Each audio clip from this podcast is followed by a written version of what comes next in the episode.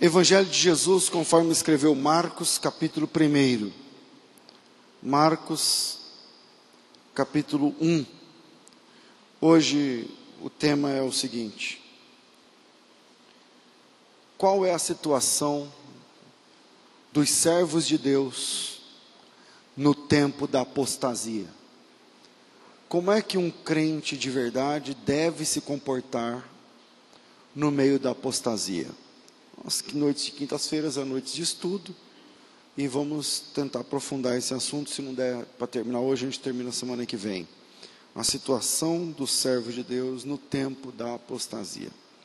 Marcos capítulo 1, versículo 1, diz assim: Princípio do Evangelho de Jesus Cristo, Filho de Deus, como está escrito no profeta Isaías eu envio o meu anjo adiante da tua face, o qual preparará o teu caminho.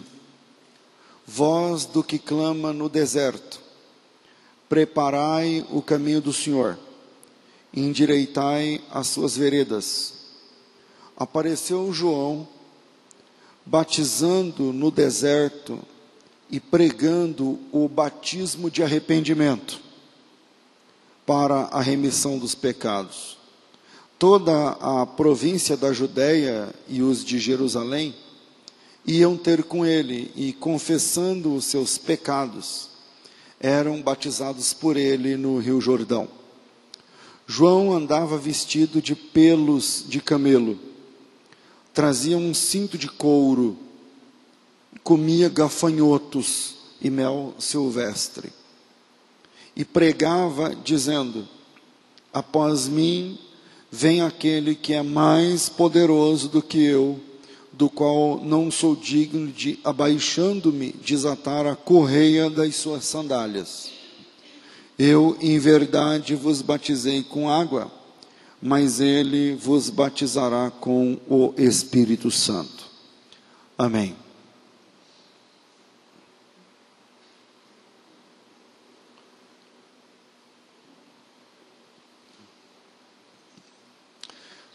João o Batista é primo de Jesus. Eles têm a mesma idade. E ele é o homem que está no meio de uma mudança de alianças. A palavra aliança no hebraico é berit. E essa palavra berit no hebraico, quando fala aliança, não é isso aqui que eu estou no dedo. Aliança lá é um pacto um contrato. Por exemplo, quando você vai alugar um prédio, você tem uma aliança com a pessoa, um contrato.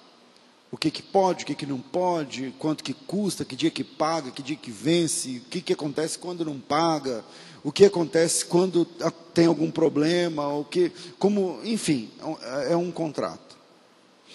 E Deus tem dois contratos com a humanidade, dois tratos um que a gente chama de Antigo Testamento, ou Antiga Aliança, que é a palavra Berit no hebraico. É, alguns falam também Velho Testamento. Não é errado falar velho, porque lá em Hebreus 8 dá essa conotação, que é a aliança primeira e envelheceria. E seria necessário uma nova aliança, um novo conserto. E o novo concerto, a nova aliança, é, começa no Novo Testamento, a gente chama de testamento. Então, testamento, aliança, contrato, pacto, é tudo a mesma coisa. É tudo a mesma coisa. Então, é um novo contrato. O Novo Testamento é, portanto, um novo contrato de Deus para com o homem. E o João Batista é o cara que está no meio disso ele nasce na antiga aliança, mas ele é o interventor de Deus para que a nova aliança fosse introduzida. O João Batista é o homem que Deus escolheu para é, é, introduzir um novo pacto. E esse novo pacto é através de Cristo. E João Batista é o homem que apresenta Cristo. Ele é o homem que é o primeiro a tocar no ponto da messianidade de Jesus. E ele faz isso quando Jesus tem 30 anos, e ele também tem 30, eles são adultos, no, no Jordão, ali no deserto da Judéia, quando dá a oportunidade do batismo de Jesus. Então, quando João é, aparece, ele surge como um modelo, tanto de profeta para o Antigo Testamento, quanto de servo de Deus para o Novo Testamento, porque ele está no meio. O João Batista é o cara que está entre as alianças. Então, ele é um profeta no estilo do Antigo Testamento. Aliás, o Senhor Jesus disse que não houve um profeta igual João. Aliás, não houve um nascido de mulher igual João, nas palavras de Jesus, isso é Mateus 11, 11. Quando, Mateus, quando Jesus em Mateus dá o testemunho a respeito de quem é João Batista. Então Jesus Cristo mesmo disse que dentre os homens não houve alguém como João, que é Mateus capítulo 11. Então João nasceu é, no meio aí da para ser o interventor da nova aliança. Ele nasceu na antiga e ele vai introduzir, ele faz o comecinho da nova aliança. O João não conheceu a igreja. Ele foi assassinado antes da crucificação de Jesus, pouco antes, mas antes da crucificação de Jesus. Então, é, o João ele faz parte da igreja sem tê-la conhecido na prática. Então, ele está mais para os heróis da fé do Antigo Testamento, da antiga aliança. E quando o João nasceu, ele nasce, esse personagem, cujo nome, na verdade, o nome dele na vida real é Yohanan, Yohanan que significa, por exemplo, um presente é, Deus como presente, alguma coisa assim. É o meio que uma antítese de Ehonatan. A gente conhece algum personagem na Bíblia que chama Jonatas, que na vida real ele chama Yehonatan. E, e, e Yehonatan é dádiva de, do Senhor, é o nome, ele é um, uma partícula do nome sagrado, não presente de Deus. Então, Natan, por exemplo, é presente. Jonatas é presente de Deus. Uh, que mais? E Yohanan, o, o João, ele é Deus como sendo o presente. O presente é Deus. Então, enquanto Jonatas, o menino é um presente de Deus, João, o, uh, o presente é Deus. Então, não sei se estão me fazendo entender. O nome de João significa Deus é o presente para vocês. Então, é, é, o João vem ofertando Deus, oferecendo Deus. Não sei se me faço entender, é um pouquinho chato ficar falando aí do hebraico tal, mas enfim. E o João Batista, ele nasce num contexto de religião prostituída. Quando o João chega, a religião está prostituída. Por que está prostituída? Porque é, a época, é, Israel era uma, era um, como se fosse uma colônia, para nós brasileiros que é fácil entender, é como se fosse uma colônia de Roma, é uma província romana, a linguagem mais certa é província, mas a gente que foi colônia de, de Portugal, a gente sabe como é que funciona. Então, na época, quando João Batista nasce, Israel é uma província romana. Quem manda e desmanda em Israel são europeus. É o pessoal que vem lá da Europa, lá de Roma, na Itália, e se instala na Palestina, se instala na Judéia, se instala no norte eh, de Israel, no sul, e eles mandam através de governadores. Então você tem alguns governadores importantes e prefeitos. Ah, o termo não era prefeito, mas hoje as Bíblias vertem como prefeito, então dá para a gente entender melhor como prefeito. Então, os governadores e prefeitos de então sempre eram romanos. Não é que eles eram indicados por Roma, não apenas. Eles eram de Roma. Eles falavam a língua de Roma, eles se vestiam como romanos, eles andavam em berbias, sem barba, eles, eles eram romanos. Costume, conversa, tradição, cultura, religião, fé, tudo de Roma. E esses caras é que mandam em Israel. E rapidamente, rapidamente, o, quando existe uma opressão, a igreja tem dois caminhos. A igreja tem dois caminhos. Por exemplo, se o governo começa a oprimir a igreja aqui no Brasil, como quase estava acontecendo na Bolívia dias atrás, mês passado, se o governo começa a oprimir, ó, não pode mais ter igreja, não pode mais ter culto, não pode se converter, não pode pregar o evangelho, não pode não sei o que lá. Como é na maioria dos países de regime totalitário ou comunista, então a igreja tem, ela encontra dois caminhos. Quando você espreme a igreja contra a parede, ela tem dois caminhos. Ou ela se purifica, que isso geralmente acontece, por exemplo, a igreja que mais cresce hoje é na China. E a China é proibido ser crente, se, se, se converter ou pregar para alguém. Mas, as, segundo as agências missionárias, nós estamos falando de 20 mil conversões por dia na China.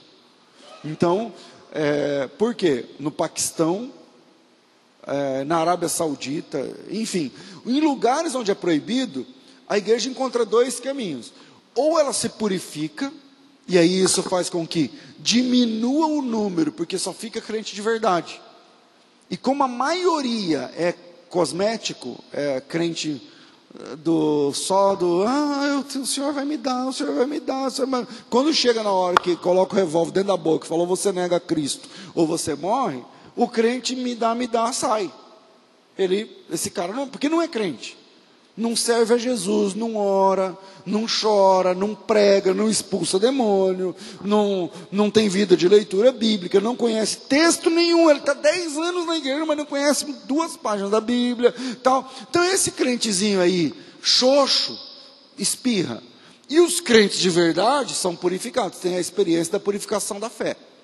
Então, esse é um caminho que a igreja se encontra, que a igreja encontra. Então, se tem 100 mil crentes naquele, naquela perseguição, tem 100 mil crentes confessos, cristãos confessos. Esse número de 100 mil vai cair para 2 mil.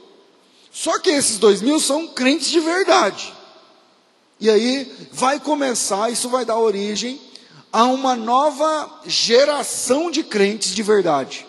Porque quem se converter a partir de então, já se converte sabendo que tem que ser crente de verdade. Não tem mimimi, não tem frufruzinho, não tem musiquinha, que Deus vai te dar e Deus vai ter quem a porta vai abrir, não, não. O louvor tem que ser para Deus, a Bíblia é lida contra nós. Você prega o evangelho e a pessoa está sabendo que se ela aceitar a fé, ela vai perder o emprego amanhã. Ela está sabendo que a cabeça dela está prêmio se ela se converter logo. É uma purificação da igreja. Estou me fazendo entender? E pastor, o senhor falou que é dois caminhos. Quando vem a perseguição, a igreja encontra duas situações. Uma é a purificação, onde ficam os crentes de verdade. Ah, pastor, mas aí diminui o número da igreja. Não, não. A igreja é do mesmo tamanho. Só sai o, o Aue. Só sai aquela.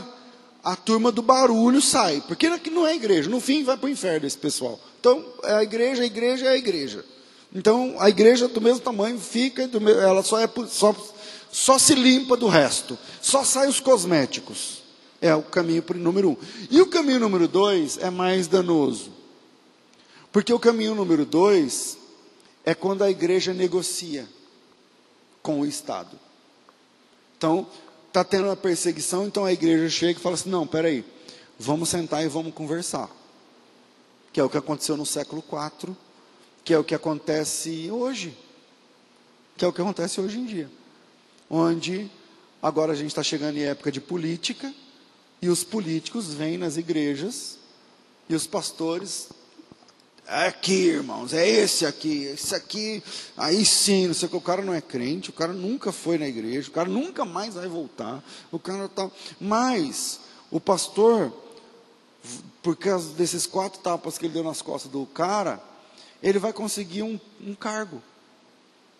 Um cargo para o filho dele, para a filha dele. Então o filho dele vai trabalhar lá na, na, na vereança da cidade, vai, vai ser o assessor do vereador. Então é negócio para mim. Então eu chego lá, mostro o cara e meu filho tá, tem uma boquinha, pelo menos por quatro anos. E daqui quatro anos eu dou quatro tapas nas costas de outro. Mas eu garanto a boca. E isso é o outro caminho, é o caminho da apostasia, é o caminho da prevaricação, é o caminho da corrupção. é o caminho da corrupção, onde a igreja se corrompe para poder se amoldar à nova situação que está sendo proposta. É o jeitinho. Não, mas vem por aqui e tal. E João nasceu nesse, texto, nesse contexto. O João nasceu num período onde a religião tem a ver com Deus. A palavra religião do latim religare tem a ver com ligar o homem com Deus, tá, tá tudo certo. Mas quando João nasce, a religião está sempre com o chapéu na mão para o governador, para o prefeito, para não sei mais quem. Está sempre com o chapéu na mão, dependendo da vontade de um homem que é politeísta, que é ateu, que é um ordinário, que tem mais de uma mulher, como é o caso de Herodes, e por causa disso que o João vai morrer lá na frente. O João vai morrer por conta de denunciar o adultério do governo, do governador. Então, é, o João nasce nesse contexto de religião prostituída. Quando o João Batista chega, com 30 anos, ele, tá, ele se envolve na fé, a religião está prostituída. Por exemplo, o templo hospedava uma casa de câmbio. Aí você fala assim, ué, mas por quê? Então, é uma questão, é, é assim, quem manda em Israel era Roma, certo? Por exemplo, quando vieram falar com Jesus sobre isso, Jesus sobre impostos, querendo envolver Jesus num rolo, Jesus falou assim: me dê a moeda do seu bolso. Ele deu a cara de quem está aqui? É, do César, rei de Roma. Ou seja, até o dinheiro para comprar o pão de manhã era romano. Só que no templo não entrava dinheiro pagão. Logo, o dinheiro judeu, presta atenção, o dinheiro judeu, ele servia, mas não servia, ele só servia para o templo. Ele só servia para o templo. Então, como o templo não podia paganizar a oferta, então a oferta que entra no templo era o shekel, é o dinheiro judeu. Então, mas o dinheiro que anda no bolso das pessoas é o dinheiro do, de Roma o tempo todo. Mas para para celebração, eu vou falar culto, não chamava culto assim antes, mas para o culto tinha que ser o, o, dinheiro judeu. E aí a pessoa trabalhava o dia inteiro, tal, tal, então esquecia às vezes de ir no câmbio e falar assim, pô, vou tirar porque é para dar o dízimo, para dar oferta, coisa que o vale. Então os sacerdotes fizeram um esquema, falaram assim, vamos colocar uma casa de câmbio com uma taxa, uma taxa interessante. E aí a pessoa tem uma comodidade, ao invés dele sair do serviço, ir na casa de câmbio, trocar cinquentão que ele quer dar do dinheiro romano pelo dinheiro judeu, ele vem com o dinheiro romano. Ele vem com o dinheiro romano. E quando chegar aqui, tem uma casa de câmbio. Que quanto que está o câmbio hoje? Ah, hoje está 1,20. Ah, então está aqui. Eu dou 12, você me dá 10. E aí, com esses 10, eu vou lá e oferto um, quando João Batista chega no contexto da religião, a religião, além de hospedar a casa de câmbio, vendia os animais para o sacrifício de forma privilegiada. Então veja, na Páscoa, por exemplo, a pessoa tinha que pegar o carneiro, o macho de um ano, ver se não tinha defeito, levar para casa, criar do dia 10 até o dia 14, não sei o que lá tal. Ok. Mas os sacerdotes falaram assim: peraí, Vamos facilitar a vida das pessoas. Você não precisa sair da sua casa puxando um carneiro, subir o um monte, porque o, o, templo é em cima do monte é, Moriá. Você não precisa subir a montanha puxando um carneiro, um novilho, puxando um bezerro. Já pensou em paco o bezerro? Nossa, tá, aí suja sua roupa, porque e tal. Falou, não, não vem puxando o bezerro, vem com as notas dentro do bolso, vem com o dinheiro. Porque o dinheiro é mais fácil, é mais leve, é mais versátil. Então, ao invés de você pegar um animal, criar na sua casa, do dia 10 ao dia 14, dar comida, nossa, ele faz cocô, tem que limpar, tem que pôr dentro da casa, não sei o que lá tal. Os sacerdotes tiveram uma sacada. Não. A gente faz isso por vocês, a gente cria, a gente cuida e limpa o cocô. Aí você chega aqui e compra e aí a sua oferta é aceita, se for comprada no quiosque da igreja. Já viram isso em algum lugar? Quer dizer, uma droga. Isso chama-se corrupção da fé. É quando a fé está corrompida. Então, quando, quando, quando Jesus entra no cenário com 30 anos e João Batista tem a mesma idade, esse é o contexto. Quiosques de vendas de coisas na, no templo. É, casas de câmbio sendo hospedadas no templo. E isso, esse é o menor dos problemas da corrupção. Porque, vamos falar de ministério agora. O ministério sacerdotal era passado de um para o outro. Por exemplo, na Bíblia tem vários sacerdotes e um sumo sacerdote. Esse sumo sacerdote, ele, ele, o ministério dele geralmente é um período de 40 anos, mas é até ele morrer. Aí, para Eli, por exemplo, Samuel, por exemplo, Josadac, por exemplo, Josué, o, Josué é o sumo sacerdote que aparece lá na, no pós-exílio. Uh, por exemplo, Zadok, acho que eu falei, por, enfim, sumos sacerdotes de verdade.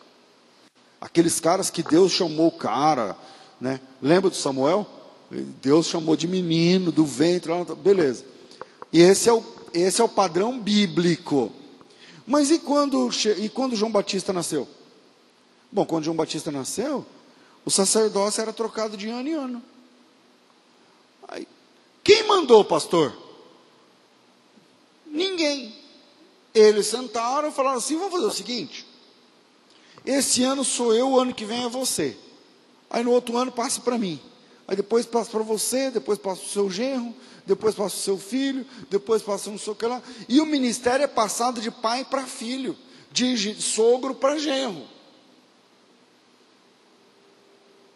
Sabe, o, o nepotismo que acontece dentro de igreja evangélica é, é isso. Isso começou lá na época do nascimento de João Batista. Onde, se eu sou pastor, meu filho tem que receber salário da igreja. Se eu sou pastor, meu filho e minha filha tem que ter emprego aqui dentro e tem que ganhar do dízimo e oferta de vocês. Essa é a mentalidade da nossa geração. O que eu estou tentando mostrar é que, assim como João Batista chega num contexto de prostituição, e que eu estou falando de prostituição não é sexual, é pior, é cultual, é espiritual. E eu estou tentando mostrar para você que é nesse, é nesse ponto que a gente está. A gente também foi plantado por Deus num tempo onde pastores se prostituem cultualmente politicamente. Por dinheiro, qualquer negócio a gente faz. Por dinheiro, é, eu vou eu, e, e tal. Então, a igreja está esquecendo que o caráter do ministério da igreja é profético. A igreja é, a igreja é profeta no mundo. Nós estamos aqui para profetizar a vontade de Deus. Amém, irmãos? E se o caráter da igreja é profético, a gente está esquecendo que profeta não frequenta festa de rei. Profeta é profeta. Profeta fala em nome de Deus. Seja o que for, haja o que vier, venha o que vier, haja o que houver, profeta fala em nome de Deus. Mas no contexto do nascimento de João, e no contexto do, onde eu e você estamos plantados, os cargos importantes eram passados de um para o outro. Por exemplo, João Coloca aí na sua Bíblia, João, Evangelho, capítulo 18, versículo de número 13. Evangelho de Jesus, escrito por João, capítulo 18, versículo 13, o texto do, da traição de Jesus, onde ele é preso tal. Capítulo 18, versículo 13. Jesus foi preso orando no Monte é, das Oliveiras, ali no, no Getsemane, que fica no Monte das Oliveiras. E aí diz assim, o versículo 12: Então a escolta o comandante e os guardas dos judeus prenderam a Jesus e o amarraram. Levaram-no primeiramente a Anás, por ser sogro de Caifás, que era o sumo sacerdote naquele ano. Mas falou assim: como assim, sumo sacerdote naquele ano? Quem mandou? Ninguém, eles combinaram. Quer dizer, o, o que é um chamado de Deus que dura a vida inteira, eles falaram assim: aqui vai ser de ano em ano. Porque cada um tem que mamar um pouco nas tetas dos dízimos e das ofertas. Primeiro eu, depois você, depois ele, depois ele. Vamos fazer um rodízio. Esse é o contexto da apostasia no tempo de Jesus, no tempo de João o Batista. Quando eu estou me lembrando de um texto aqui, não sei se eu vou achar. Eu acho que é capítulo, é Atos dos Apóstolos, quando eu acho que é capítulo 22. Eu acho que é capítulo 22. É, mas eu não sei. Quando, quando Paulo, me ajudem, no 22, 23, por ali. É 23, achei. Quando Paulo ele, tá, ele, tá, ele é preso e ele vai di, diante do sinédrio. Diante do sinédrio. Versículo 1. Paulo, fitando os olhos no sinédrio, disse: Irmãos, até o dia de hoje tenho andado diante de Deus com toda a boa consciência. Mas o sumo sacerdote Ananias, aqui já é outro cara, Ananias. O sumo sacerdote Ananias mandou os que estavam junto dele que o ferissem na boca. Então Paulo disse: Deus te ferirá a parede branqueada, porque o cara estava todo de branco, né? Tu estás aqui assentado para julgar-me conforme a lei, contra a lei manda me ferir. E os que estavam ali disseram: Você ousa insultar o sumo sacerdote de Deus? E Paulo respondeu: Eu, eu nem sabia que ele era sumo sacerdote. Sabe por que Paulo fala que eu nem sabia que ele era sumo sacerdote? Porque o Paulo saiu do judaísmo e a dança das cadeiras continuou lá dentro da religião, da prostituição, do ministério, e que agora um cara é sumo sacerdote, Paulo nem sabia quem era o cara. E olha que Paulo, antes disso, tinha carta do sumo sacerdote para prender os irmãos. Lembram disso que eu estou falando? Paulo, que tinha carta do sumo sacerdote, agora nem sabe quem é o sumo sacerdote, quem é a bola da vez. Tudo isso eu estou construindo no, na introdução, né? Vamos ver. Então, quando é, João Batista nasce, esse é o contexto. E quando o homem decide como é que fica o ministério, quando Deus deixa de ser, de dar a, a palavra final, quando Deus deixa de decidir, quando Deus deixa de escolher, e quando o homem é que dá o tom do que é certo e que é errado, que pode, que não pode, que deve, que não deve, bom, vira uma bagunça. Vira uma bagunça. Tem uma, uma frase interessante, engraçada, é meio jocosa, mas engraçada. É, eu não vou saber reproduzir, mas se você der um Google, você vai achar. Ele, tá, ele diz o seguinte: a pregação é, do Evangelho é, saiu da Galiléia por Jesus, chegou em Jerusalém, virou uma religião. Saiu de Jerusalém, foi para a Grécia, virou uma filosofia. Saiu da Grécia, veio para a Europa, saiu da Europa, na Grécia, na Europa, é, veio para os Estados Unidos, virou uma mega igreja. Saiu dos Estados Unidos, veio para o Brasil, virou uma bagunça. Então, como a gente se comporta num tempo de corrupção? Como o servo de Deus deve agir num antro de corrupção no meio da fé é, das pessoas? Eu vou deixar os três pontos, não sei se eu consigo, acho que não, mas vamos lá. A gente termina semana que vem. Primeiro, a corrupção mostra a hora de mudar de endereço. A corrupção mostra o momento de mudar de endereço. Gente, eu acompanho o ministério há 20 anos, 20 e poucos anos. 21 ou 22 anos. Agora fez 22 anos. É... E não raro eu atendo pessoas que vêm conversar comigo que fazem parte de ministérios prostituídos em todos os sentidos que vocês pensarem. Em todos os sentidos que vocês pensarem. De verdade. Coisa feia que não dá para falar. E aí eu escuto da ânsia, da raiva, da vontade de bater, da vontade de chorar, enfim. Aí no fim eu falo, ah, e agora? Então, pastor, eu, assim, eu continuo lá porque foi Deus que me chamou. Mas, peraí, mas Deus te chamou para viver eu não entendo esse nexo, essa, De verdade eu não entendo. De verdade eu não entendo. Então, a corrupção mostra a hora de mudar de endereço. Presta bem atenção uma coisa que eu estou falando para vocês aqui, que eu vou falar para vocês aqui hoje. Eu não sou perfeito. Aliás, estou muito longe disso. Mas o dia que você tiver provas de que eu sou um pastor corrupto e de que eu sou um pastor fingido, ou que eu estou falando uma coisa aqui, mas eu não vivo, ou então eu estou falando aqui usando púlpito para não sei o que lá e tal, ou a política, ou não sei o que lá, procura uma igreja de verdade. Procura uma igreja de verdade. Uma igreja de verdade é uma igreja que o pastor ora e chora pelas almas e prega o evangelho, fala a verdade olhando nos olhos e exalta Cristo e fala da volta de Cristo. Procura uma igreja de verdade, porque eu estou desviado. Você está entendendo? Porque não tem condições de você servir num povo que está desviado. Até quando? Eu até acredito que existem pessoas, por exemplo, muita gente permanece no meio da, da corrupção porque pensa que o ministério precisa deles. Não, pastor.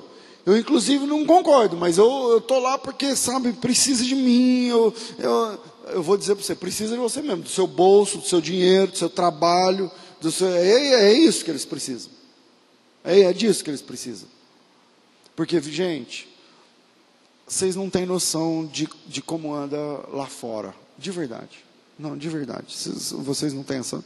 Tomara que vocês não tenham, e se você não tiver, continue servindo a Cristo sem, sem olhar para essas coisas. Mas a coisa está feia lá fora. A coisa está feia lá fora. Então tem muita gente que fala assim: não, pastor, eu sei que é, eu estou numa igreja que sabe que é errado nisso, naquilo, só que assim, ela é um hospital para as almas, porque as pessoas vêm feridas e chega lá, tal. Eu atendi uma pessoa assim da Universal pastor da Universal. Ele falou assim: Eu sei que está errado, eu sou pastor lá, eu dirijo a igreja. Eu sei que está errado, eu não concordo, mas é um tipo de um hospital, porque as pessoas vêm do mundo e através da TV, através do seu que lá e tal, e vêm as almas e tal. Bom, ele perguntou para mim: o senhor não concorda? Eu falei: olha, eu posso até concordar com essa ideia sua do hospital que pega as almas feridas, não sei o que lá, tal, tal, tal. Mas quem é que quer ficar dentro do hospital o resto da vida?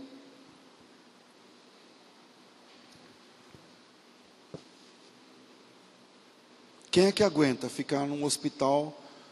Quanto tempo você está nesse hospital? 20 anos.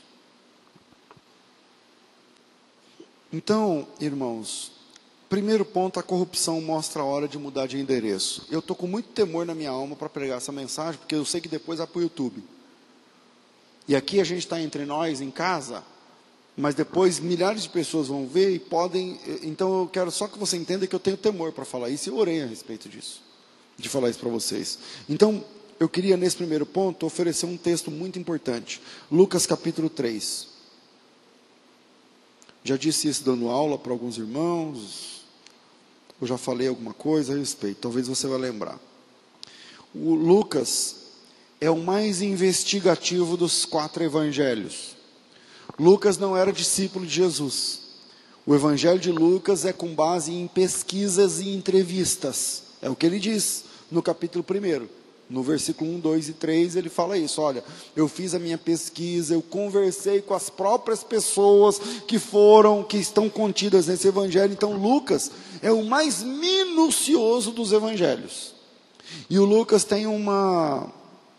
É, o Lucas ele consegue falar por códigos. É interessante isso. Não é o nosso assunto, um dia a gente fala sobre isso. Mas ele, ele, o Lucas tem marcas no tempo. Ele, ele, ele não apenas conta a história, ele conta a história e dá a data, mas às vezes ele dá a data de uma forma muito velada e propositadamente, porque, eh, por exemplo, no capítulo 3 ele faz isso porque tem uma denúncia grave. Então o texto diz assim: no 15 ano do reinado de Tibério César, sendo Pôncio Pilatos governador na Judéia, Herodes tetrarca na Galiléia, seu irmão Filipe tetrarca na região da Itureia e província de Traconites, Lisânia sendo tetrarca em Abilene, sendo Anás e Caifás sumos sacerdotes, veio no deserto a palavra de Deus a João, filho de Zacarias. A corrupção é que pela primeira vez na Bíblia, de, desde o começo do ministério sacerdotal até aqui, nunca houveram dois sumos sacerdotes. A palavra sumo sacerdote não tem plural. Essa é a primeira vez. Aliás, essa é a única vez. E o Lucas, ele está falando um caso lá, tal, tal, tal, mas ele está. Do nada ele solta essa. Sendo Anás, o Anás é sogro do outro cara. É Anás e Caifás, é sogro e genro. O Anás não tinha filhos homens, só mulher. Aí a filha casou com o cara, ele falou: já que eu não tenho filha, filho, e mulher não pode ser sumo sacerdote, vai o genro. Tem isso no nosso meio hoje em dia também. Tem isso no meio da igreja também agora. O pastor só tem filha, o cara vira genro, então vai ser presidente também, vai ser o vice. Vai ser. E aqui o texto, no versículo 2, mostra uma denúncia: que Anás e Caifás mandavam como sumos sacerdotes concomitantemente. Os dois tinham status de sumos sacerdotes. E isso é uma corrupção. Então o texto mostra que, a partir daí, a reação de João Batista é a seguinte: veja, sendo Anás e Caifás sumos sacerdotes, veio no deserto, veio a palavra de Deus a João, filho de Zacarias, no deserto. Deixa eu tentar explicar. Os caras que mandam na religião são dois. Quem são? Anás e Caifás. Os caras que vestem a mitra, o éfode, o, o, toda aquela parafernália de linho, o peitoral com o urim, tumim, as pedrarias, as doze pedras, e tal, o anel, e tudo que, tudo que tem direito, esses caras chamam Anás e Caifás. Um é sogro, outro é genro. Está em casa, está tá, tá em casa o negócio. Se você quer religião, Anás e Caifás. Se você quer as músicas da religião, Anás e Caifás. Você quer os, os sacrifícios da religião, os holocaustos, Anás e Caifás. Você quer a religião em si, as oblações e tal, está tudo funcionando no templo, nas mãos de Anás e Caifás. Mas o texto diz assim: a palavra de Deus não estava com esses caras. Sendo Anás e Caifás, sumos sacerdotes, veio no deserto a palavra de Deus a João, filho de Zacarias. Então, quem quisesse religião, no templo está funcionando, está tudo funcionando. Tudo limpinho, tudo cheirosinho, tudo aberto, no sábado bombando, está tudo funcionando na religião. Mas se alguém quisesse procurar palavra de Deus ao invés de religião, não ia achar isso aí no templo. Porque a palavra de Deus estava com João. Aonde? No deserto. O João saiu fora. O João saiu fora. Aliás, a palavra igreja, que é a palavra eclesia do grego, é sair fora. Igreja, o que é igreja? Aqueles que saíram fora. Aqueles que, que saíram do, do, da, da corrupção. Isso é a palavra igreja. No sentido mais estrito da palavra, a palavra Eclesia é aqueles que saíram. Então, como é que João se comportou no meio da corrupção? Primeiro eu quero perguntar como é que nós nos comportamos. Então eu vou te falar. No meio da corrupção, alguém descobre um pastor que roubou, ou que adulterou, ou que mentiu, ou que não sei o que lá, ou um cantor que bebeu, que encheu a cara, que usou droga. Tudo isso tem na nossa geração disponível a meia dúzia de cliques de nós. Sim ou não? Ok. Como é que as pessoas da nossa geração se comportam como é que o João se comportou? Bom, as pessoas da nossa geração se comportam compartilhando, se escandalizando e espalhando para o máximo de pessoas possível com a carinha. Tipo assim, tal, não ora, não, não serve para ele de exemplo, não, não tem temor, não tem. É só agente de Satanás para espalhar, para que mais pessoas saibam. Para que mais pessoas saibam. Agora nós estamos no limiar de outro escândalo, ontem. um do, da Assembleia de Deus do Braz. Talvez vocês vão descobrir ainda hoje, ou amanhã, sei lá, uma coisa grave de um pastor presidente. E aí, ah, a pessoa mandou para mim, falou assim: Pastor, dá uma olhada aqui. Tinha, eu não lembro, poucas visualizações. Antes de falar essa mensagem, eu olhei de novo, estava com 37 mil. Foi ontem o escândalo. Foi ontem o escândalo. Eu vou falar para vocês diante de Jesus. Eu, desde ontem, eu já orei algumas vezes, e algumas vezes de dobrar o joelho, não é orar, de ficar pensando na pessoa, igual o pessoal da nossa geração fala, ah, a gente, a gente vai orar. Não, não. Orar, de dobrar o joelho, pela esposa do pastor, do escândalo, pelos filhos que eu não conheço, eu conheço ele. A esposa dele eu não sei, nunca vi. Pela esposa, pelos filhos, se tiver, pelo ministério, pela igreja. Porque, meu Deus do céu, é o nome de Cristo, gente. É o nome de Cristo. Como é que João se comportou no meio da corrupção? Nós nos comportamos, quando eu digo nós, a, a cristandade do Brasil, é carinhas de boca aberta e vamos espalhar, vamos espalhar. Bora espalhar isso aí, vamos, vamos postar, vamos, vamos compartilhar essa desgraça para que outras pessoas também sejam desgraçados juntos. Como é que João Batista se comportava? João Batista foi para o deserto, mas a palavra de Deus foi com ele. De forma que, se a pessoa quiser religião, procure no templo que está funcionando. Mas se alguém quiser as palavras de Deus, está com João Batista no meio do deserto. Irmãos, é, na nossa geração, é uma geração que não tem oração, não tem confronto real. Tipo assim, o que.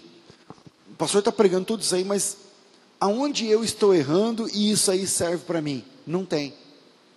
A gente acostumou tudo que você está ouvindo serve só para as outras pessoas.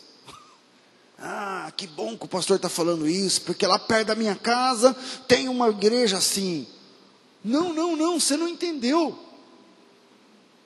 É o que, que como é que eu me comporto diante disso? Porque a nossa geração só tem postagens e chiliques virtuais.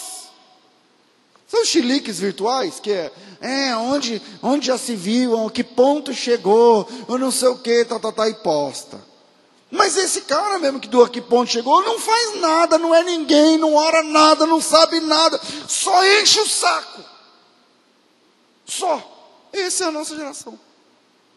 É assim que a nossa geração se comporta diante de corrupção, na fé. É assim que a nossa geração. E João? João, eu li, o nosso texto base é, é Marcos, né? Mas, por exemplo, coloque em Mateus. Mateus capítulo 3 é onde fala de João. Diz assim: Naqueles dias apareceu João Batista, pregando no deserto da Judéia e dizendo: Arrependei-vos, porque está próximo o reino dos céus. Este é aquele de quem o profeta Isaías falou, dizer: Vós que clamam no deserto, preparai o caminho do Senhor, endireitai as veredas. As vestes de João eram feitas de pelos de camelo e traziam um cinto de couro na cintura. Seu alimento era gafanhoto e mel silvestre. Então, iam ter com ele de Jerusalém, toda a Judéia e toda a região circunvizinha ao Jordão.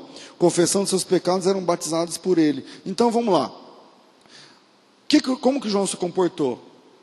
Primeiro, ele foi para o deserto e, levou, e a palavra de Deus estava com ele. Deserto da Judéia. Segundo, ele não andava como o resto. João Batista não andava como o resto. Pesava sobre João Batista uma profecia. Quando antes dele nascer, quando a mãe dele nem estava grávida, o anjo Gabriel, o mesmo que falou do nascimento de Jesus, falou com o pai dele, Ananias, Ananias não, Zacarias, obrigado Zacarias, isso é Lucas capítulo 1, versículo de 5 em diante. Só, sua mulher vai ficar grávida, e você vai ter um filho, é para colocar o nome dele de João. Ele vai ser grande, ele vai converter o coração dos pais aos filhos, vai preparar o caminho do Senhor. Ele vai preparar o caminho do Senhor e vai preparar para o Senhor um povo bem disposto. E ele vai vir no espírito e virtude de. Ninguém lembra? ele virá no espírito e virtude do profeta Elias. E aí, e não é que ele entendeu a ideia e pegou a ideia? Falou, já que é para eu andar igual Elias andou, viver igual Elias viveu, eu vou me vestir como ele se vestia, porque o modelito de Elias era o mesmo modelito de João Batista. Por exemplo, abra sua Bíblia no segundo livro dos reis, eu não vou ler por causa do tempo.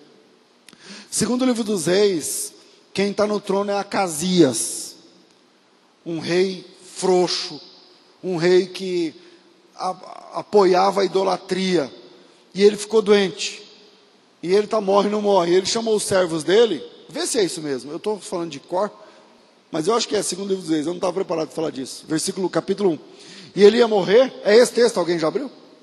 É, obrigado, ele ia morrer, e ele chamou uns, três ou quatro, não lembro se fala o número, mas alguns funcionários falaram: vai procurar os sacerdotes de Baal Zebub, um deus que é Deus lá em Ecrom, um, um, um lugar estrangeiro. Daí vem a palavra Beuzebu. Esse Baal Zebub é o, é o comecinho para vir Beuzebu. Aí você vai procurar Baal Zebub, Deus do Ecrom, para saber se eu vou viver ou se eu vou morrer. Aí os caras frouxos também, tudo idólatra, estão indo lá Aí Deus fala assim com o profeta Elias: Elias, eu estou falando de cor, não sei se. Elias, o Acasias está doente. Mandou uns caras aí procurar o Baal Zebub, os sacerdotes, intercepta eles no meio do caminho e dá um recado da minha parte. Fala para eles que na cama que o rei subiu, não, primeiro você fala assim, ó, porventura não há Deus em Israel para que vocês consultem Baal, é, alguma coisa assim, né? Para que você consulte Baal Zebub, alguma coisa assim. Aí é, diga para ele que da cama que ele subiu não descerá, porque certamente morrerá. Aí o Elias foi, o Elias era um profeta meio sangue nos olhos, né? Você já sabe que o Elias era terrível.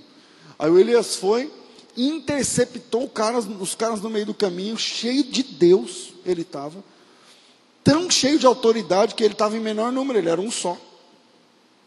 E mandou essa para os caras: Porventura não há Deus em Israel? para que consulte Baal Zebub, ah, não sei se está assim, mas acho que é por aí. Aí, em Ecrom, não sei o que lá, aí eles pararam e falaram, e, eu, e ele emendou, fala para o rei que da cama que ele subiu, ele não descerá, porque certamente morrerá, é assim que diz o Senhor. Sabe o que, que os caras falaram para o Elias? Nada. Falaram nada.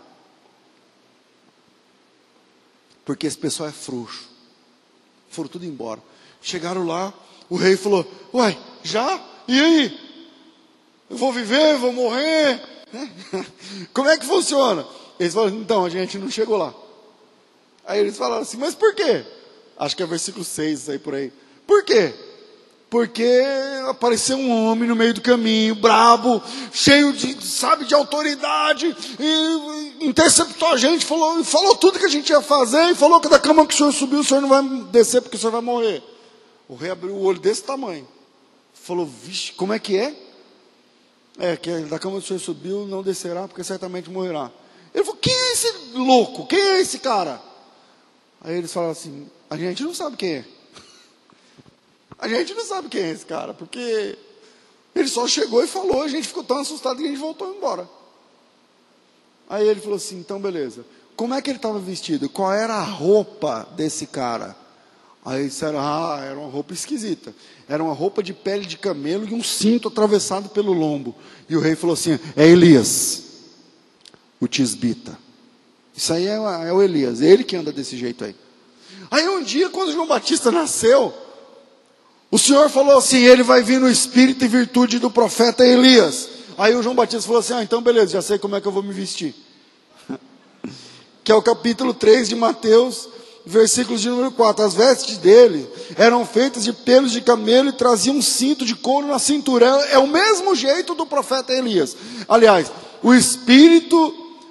É, peraí, o, e a virtude era o mesmo e a roupa também era a mesma, a conversa também era a mesma. É por isso que Jesus, no capítulo, eu não sei, eu acho que é o 14 de Mateus, ele vai dizer assim: o João Batista é o Elias que havia de ver.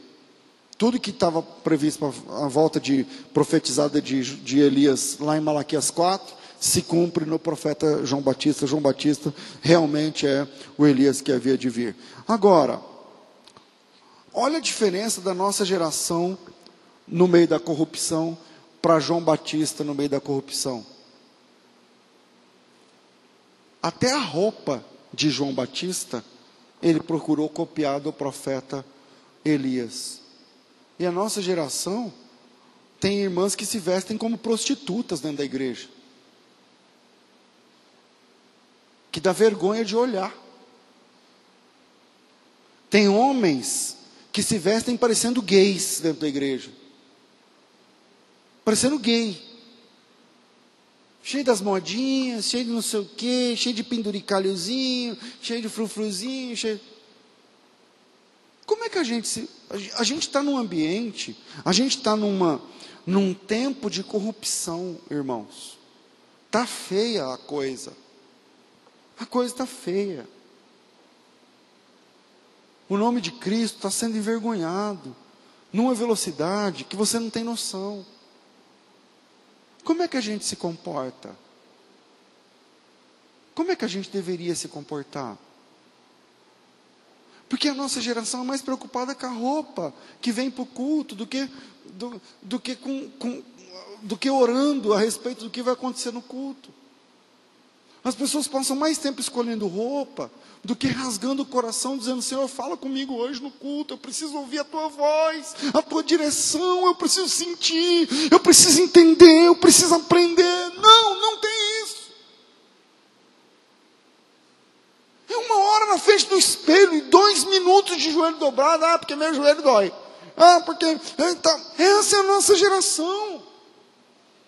O João Batista, ele, tá, ele é plantado por, pelo Senhor num tempo de corrupção, num templo vendido, num templo que tem casa de campo do lado, que faz parte onde os sacerdotes ganham comissão. E nós estamos plantados nesse tempo, você não sabe, mas a maioria dos pregadores que são admirados e que tem milhares de seguidores no Twitter, no, no onde for, eles ganham comissão do dízimo onde eles vão. Você não sabe, é bom não saber. Mas a coisa está feia lá fora. As pessoas são, ah, fulano de tal vai vir pregar, fulano vai buscar ele no aeroporto, porque é um profeta de Deus, porque eu não sei o que lá. É um vagabundo que não lê Bíblia, que não estuda, que não ora, que não conhece a Deus, que não conhece a Bíblia, que não conhece nada, mas ele tem milhões de seguidores, e quando ele fizer um desafio lá de envelope de 500 pau, metade é dele depois do culto. Esse é o contexto que você está plantado. E como é que a gente reage? E como é que a gente age diante, do, diante da corrupção? Bom, a Bíblia diz que João largou o templo, largou tudo e foi para o deserto e a palavra de Deus estava com ele. A palavra de Deus estava com ele. Quem quiser religião, o templo está funcionando. Mas quem quiser a palavra de Deus, procurasse João. Tinha que procurar João, porque o texto diz, capítulo 3, versículo 2: Sendo Anás e Caifás, sumos sacerdotes, veio no deserto a palavra de Deus a João. Sumos sacerdotes, é Anás, Caifás, é essa corte, é a dança das cadeiras do ministério.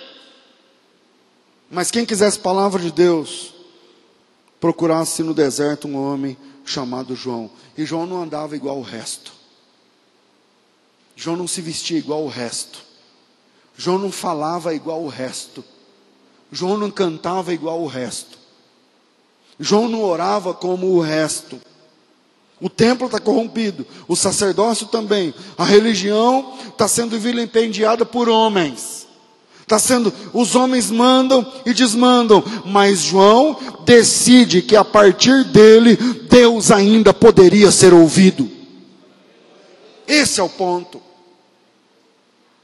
Veio do deserto a palavra de Deus a João. Então, o contexto é de corrupção. Mas se alguém quiser ouvir Deus, vem falar comigo, porque eu sou a voz de Deus clamando nesse deserto. Esse é o João. Esse é o João. E João, Eu vou encerrar aqui nesse primeiro ponto. João, ele inaugura o batismo. E num contraponto, num protesto contra essa prostituição cultural. Porque uma mikvah, a palavra mikvah, é a palavra hebraica para um tanque de purificação cultural. Na tradição judaica rabínica, presta atenção. Antes de entrar no templo, os mais interessados, isso não era para todos, se purificavam num banho ritual numa água limpa. Então, entrava na mikvah, que é um negócio de pedra, um tanque de pedra, um tanque de pedra chama mikvah. O plural no hebraico para palavras femininas é ot, então o plural fica mikvot. Tinha várias mikvot. E aí a pessoa entrava e se banhava. O Flávio Josefo fala que as mikvot dos sumos sacerdotes e sacerdotes de Jerusalém eram caríssimas. Eram caríssimas. Então, mas era um tipo de status. Quando a pessoa chegava e falava assim, eu vou entrar na cerimônia fechada, eu tinha que me purificar, mas eu me purifico na mikvah do sumo sacerdote. E quanto que é o banho? Ah, três mil reais. Mas, mas a pessoa que me vê lá dentro sabe pela porta que eu entrei. É outro nível para vir aqui, é outro esquema, é outra coisa. Aí o João Batista ficou olhando isso e falou assim: então beleza. Quem quiser se limpar de verdade, não tem que pagar 3 mil. Quem quiser se lavar de verdade, o caminho não é dar dinheiro para um sumo sacerdote caído. Eu vou falar qual que é o caminho. O caminho é se arrepender dos seus pecados. E se você se arrepender do seu pecado, eu batizo você aqui, isso é de graça, não tem que me pagar nada. E na mikvah do, do, do João Batista, milhares de pessoas começaram a vir. Ele começou a ficar popular. E daí ele inventou o batismo. O batismo é uma invenção joanina, no sentido eh, estrito do, da coisa. Porque é um contraponto com o que os sumos sacerdotes faziam, que o dinheiro que eles arrecadavam nas dezenas de mikvot do templo. O João Batista falou assim: não, não precisa de templo, não precisa de dinheiro, não precisa de nada disso aí. Você quer se limpar? Eu sei o jeito. Você tem que se arrepender dos seus pecados. Arrependei-vos e convertei-vos. E o banho aqui é de graça, pode vir. E aí o João Batista começou a ter os seus seguidores. Amanhã desculpa, quinta que vem. Quinta que vem, eu falo o segundo ponto, no contexto de corrupção, você pode preparar o caminho do Senhor. Segundo ponto, eu vou falar sobre isso. E o terceiro, o, o verdadeiro servo de Deus não tem necessidade de títulos. Que, que Deus me dê graça para a semana que vem voltar nesse mesmo assunto, a corrupção. Espera aí a situação dos servos de Deus no tempo da apostasia. Como a gente se comporta diante do cenário no qual Deus está nos plantando. Amém, irmãos? Amém. Deus abençoe vocês.